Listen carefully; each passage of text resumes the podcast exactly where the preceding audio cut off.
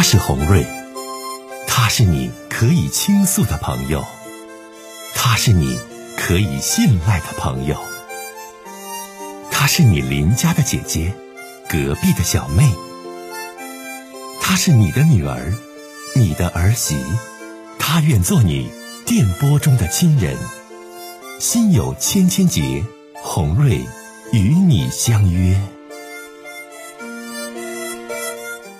各位好，我是洪瑞，感谢您通过蜻蜓 FM 来收听《心有千千结》。收听节目的听友也可以通过手机微信公众平台和洪瑞进行互动。我们《心有千千结》栏目的手机微信公众号是大小写英文都可以，FM 八八八 X。FM 八八八 X，拿起您的手机，通过搜索 FM 八八八 X 就可以加入进来了。好的，接下来的时间，让我们来接听听众的热线。喂，你好，哎，你好，是洪瑞吗？我是你好，欢迎你。哎，你好，你好，我也是一直听你的节目，然后我想就是跟你聊聊家常呗。您说。就是我呢，年龄今年四十五岁了啊，离婚呢，再婚已经已经有三年了。嗯，现在的老公呢是比我大四岁，上面呢有一个七十多岁的老母亲。然后我们结婚后呢，就是说他呢就是让我辞掉原来的工作，不让我上班，在家呢专门照顾老妈妈。每个月呢，他就是给我们就是两千块钱家用，就是他的就是说有有那个要求的。就是得给老妈买。如果说你像我们平时家常便饭应付一口的话，那指定是不行的。现在呢，结婚呢年头也长了，我前几天呢有事儿出去啊，我就给妈呢准备了一点面包呀，像那个饼干之类的东西。结果她知道后，把我劈头盖脸的给骂了一顿。哎呀，您不知道那种感觉，就好像我感觉那个地位啊，就跟那个比保姆还还还那个什么，保姆嘛，人家至少每个月都拿工资呢，是吧？我觉得真的，说实话特别委屈。这几年啊，我觉得我真的不是说实在的，他找的不是一个妻子，而是一个免费的保姆。就是我想离婚吧，可是你说我这个年龄吧，也不好再找。其实我也很矛盾。嗯。您说像我这种人吧，你说以前也离过。如果说你要是再离了之后以前你也离过啊？你是离婚再婚的，找这家是不？对对对，我离婚再婚已经三年了吗？嗯嗯嗯嗯，对呀，你就说，照我现在就是这么想。你说要是再离的话，人家肯定说，哎呀，难怪他第一婚离了，因为他肯定是有毛病，他指定有毛病，那人家肯定不会理解你。再说我这年纪也挺尴尬的了，哎呀，说实话，我也不知道我现在到底是该离还是不该离，真的不知道该怎么办，所以我才给你打这个电话。那你具体跟我说说，唠唠，我听听是咋回事，我给你点意见行吗？好的，好的，行啊。就是说起来呢，我也是一个苦命的女人吧。我前夫吧，就是现在就要从我前夫说起啊。嗯嗯。你说我前夫吧，脾气也是古怪，心情不好。结婚没几年，他就是因为各种生意失败呀，工作被辞啊，然后他就是他，我就感觉他是做什么什么不行。你说他去好好找份工作，他上班不到一个月，然后人家辞了回家了。你再换一家。他还是辞了回家了，嗯，然后就是说你一个厂不行，人家老板带不住你是吧？那可以，那十个厂八个厂，你人家你现在这社会，你端人家的碗，你不能服人家管是吧？那肯定就不行嘛，对不对？那不行。后来他就是要做生意，哎，就一会儿做这生意，一会儿做那种生意。我感觉他是各种生意各种失败。然后他呢，就是说被辞退之后，他呢就是，哎呀，性格变得，我的天呐，你就。根本就是不敢跟他说话，他那个暴躁的不得了。你像如果说我做的不合他口味了，或者是做个饭什么的啊，他今天就说咸了的话，他直接端起盘子就给直接啪一下摔摔到地上，然后就就摔门就出去了。然后就是要么在外面喝个烂醉回来了，回来了之后的话，你要那你看着他喝酒了回来，你可千万别吱声，你一吱声，那他就打你了。说实话，跟他在一起。在一起的话，我就感觉是那种心呢，就是一天天的，是那个心就提在嗓子眼上，活的那种叫，就心惊肉跳的那种感觉。嗯嗯嗯。你你冷不丁的话，你就会挨一顿打，被打了你还不知道啥啥情况呢，你都不知道错哪了。嗯。所以说，我就想着，哎呀，我想跟他呢，就是说我天天你说我天天被他打着，天天被他骂着，然后我还要做的给他吃，不合口味就又挨打，我觉得这种日子过得真的暗无天日。所以说，我就跟他呢，我就想划清界限，哪怕我选择净身出户，就在所不惜。那个时候的话，就姐妹，我打断你，就是因为他的这种情况，当时你俩就把婚离了，是不？嗯，你离了，你俩孩子，你刚才没提，我问一下，你跟你前夫孩子现在是是工作了，还是读书呢，还是怎的呢？啊，其实我，你听我慢慢跟你讲啊，就是说。嗯，其实我跟你说，我就是跟他的性性格不好。其实家里的公公婆婆对我还是挺好的。离婚后啊，儿子他们他们留下了嘛，呃，给了我点钱，就是说算是离的也非常干脆的，从此也没什么牵挂。到现在呢，我们离婚也有十年了吧。啊，儿子呢，就是现在也是上大学了，我偶尔的也会联系他，呃，就是说。呃，我反正就是尽我的能力呢，一个做妈妈的嘛啊，就是说给他一些生活费之类的呀。但是啊，他和爸爸呢，我真的，哎呀，跟他我他呢跟他爸爸什么关系呢？就是说，那啊，我有爷爷奶奶嘛啊。就是听我讲话，嗯，你的情况就是当时离异有一个男孩，你没要，嗯，离婚之后呢，分了一些存款和钱，完了别的都没要，房子啥都没要完就出来了，是这个情况。对对对。现在有一个儿子已经读大学了。呃，你偶尔也给些生活费什么的，是这个情况，嗯，那你跟现在这个登记这个，就这个老公，你不又找一个二婚这个吗？让你伺候他妈的老公，你俩是怎么认识的？你再讲这个来听听。我俩就是我现在的老公呢，我那个时候。呃，也是五年前的事情了吧？我离婚后，我基本上就是五年没有再找过男朋友啊什么的嘛，我就一直一个人那个就生活着嘛啊。嗯。后来呢，就是他呢是做了个导购的，就是服装店的嘛啊。嗯。就是说，呃，然后呢，就是给他那个母亲呢买衣服，正好我也在那个服装店上班。嗯。当时呢，就是我接待着他嘛，他呢就说看起来，那就说当时。呃，在那服装店嘛，就第一次第一印象就是说他脾气很好的，不厌其烦的给母亲呢，就是选了这个这样的呀那样的，就是母亲说什么就是什么。哎，是，就一件衣服都都试了十多件衣服，他就一点都不烦，真的挺好的感觉啊，对母亲特别好，然后穿的也就是也挺舒适的。呃，我我也是有问题你说这些话的意思是你俩认识是，你搁服装店里卖服装，他去给他老妈妈买衣服。你俩就这么认识的，是不？嗯，对对对。嗯，后来呢，他就是经常就是带着他妈妈去买一件那个，就是呃什么内衣啊，什么这样的那样的呀。然后他就有意无意的就去了，然后就问我呀，也是啊，这样的好啊，那样的不好嘛。因为女人嘛，哦，她就就是说眼光跟男人不一样嘛，就是给她一些参考啊，建议啊。她呢对我的服务态度也是非常满意，就是要求加我的微信嘛。以后呢买衣服了，她还还给我就是说推荐一些她身边的一些朋友啊找我买衣服了嘛。因为这样的话，因为其实我那个时候就是觉得他人挺可亲的啊，就是说不是说那一种就是说看上了我就看上他了，不是这种，就是因为生意上的事情啊，我也想就是多卖一点嘛，有提成嘛，对不对？我也想多挣点钱嘛，就这样我就没有拒绝他，就加了微信。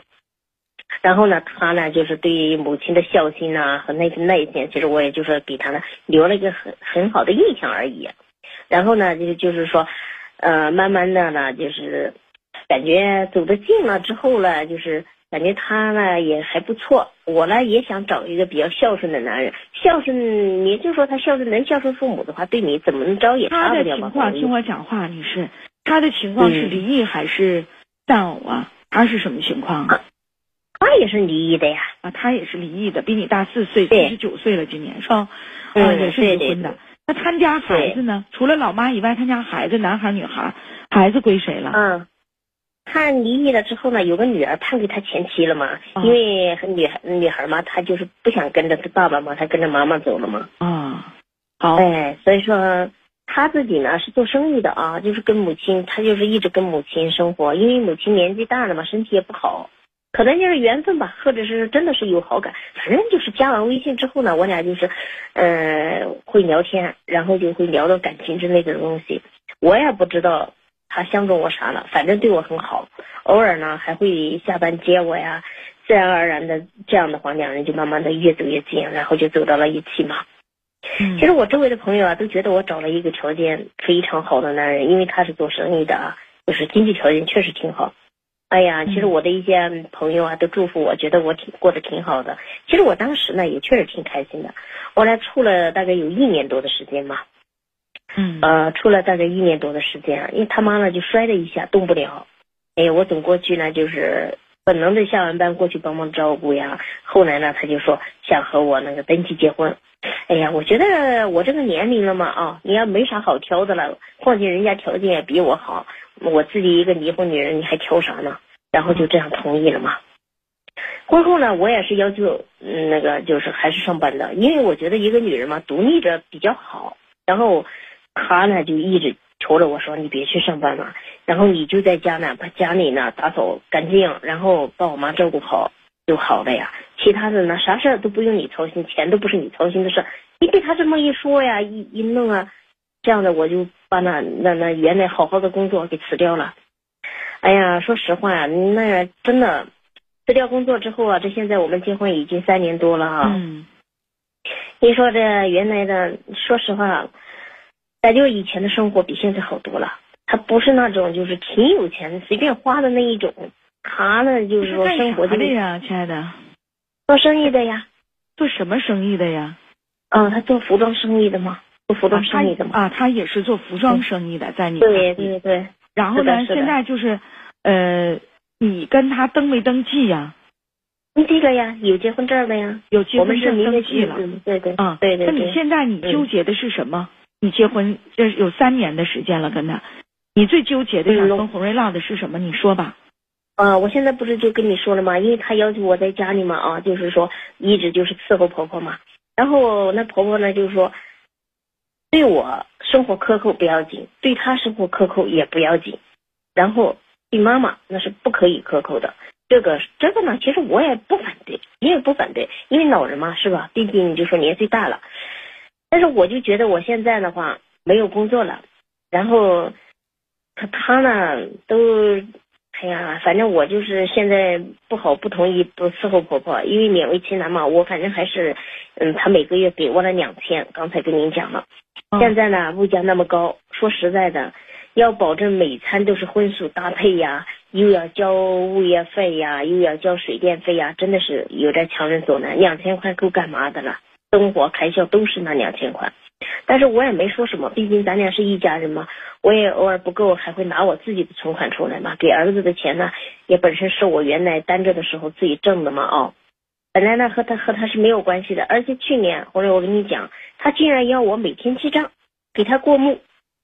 其实他这个举动啊，我跟你说，这我心里啊我就咯噔一下。你想想，我还拿我自己钱贴补家用，他还让我，我觉得这种不被信任的，就是一种欺辱，让我真的感觉这个心如刀绞的那种感觉。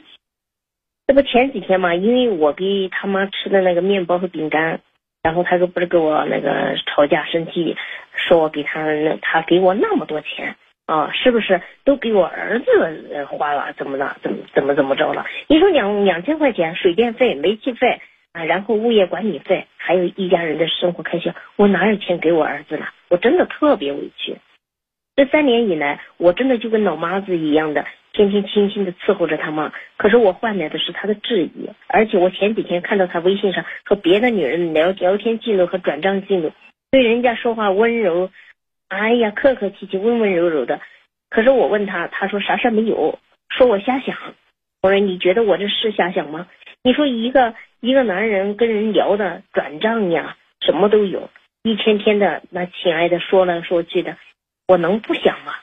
你说我这么付出换来的是什么？然后，哎，还一天天的给我还还说让我这记账什么的。你说我我连个保姆都不如。真的，说实话，所以我现在我就可想离婚了，因为我觉得自己一个人单着挺好的。可是我又觉得呢，他妈年纪这么大了，还有几年的时间呢？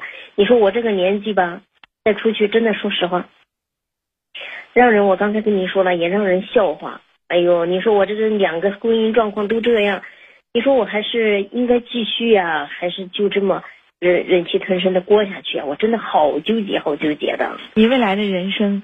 我想说，女士，你得自己去选择，不是任何一个人、别人去帮你选择的。哈，我听你这个事儿，我就觉得这里边吧，我有些疑问。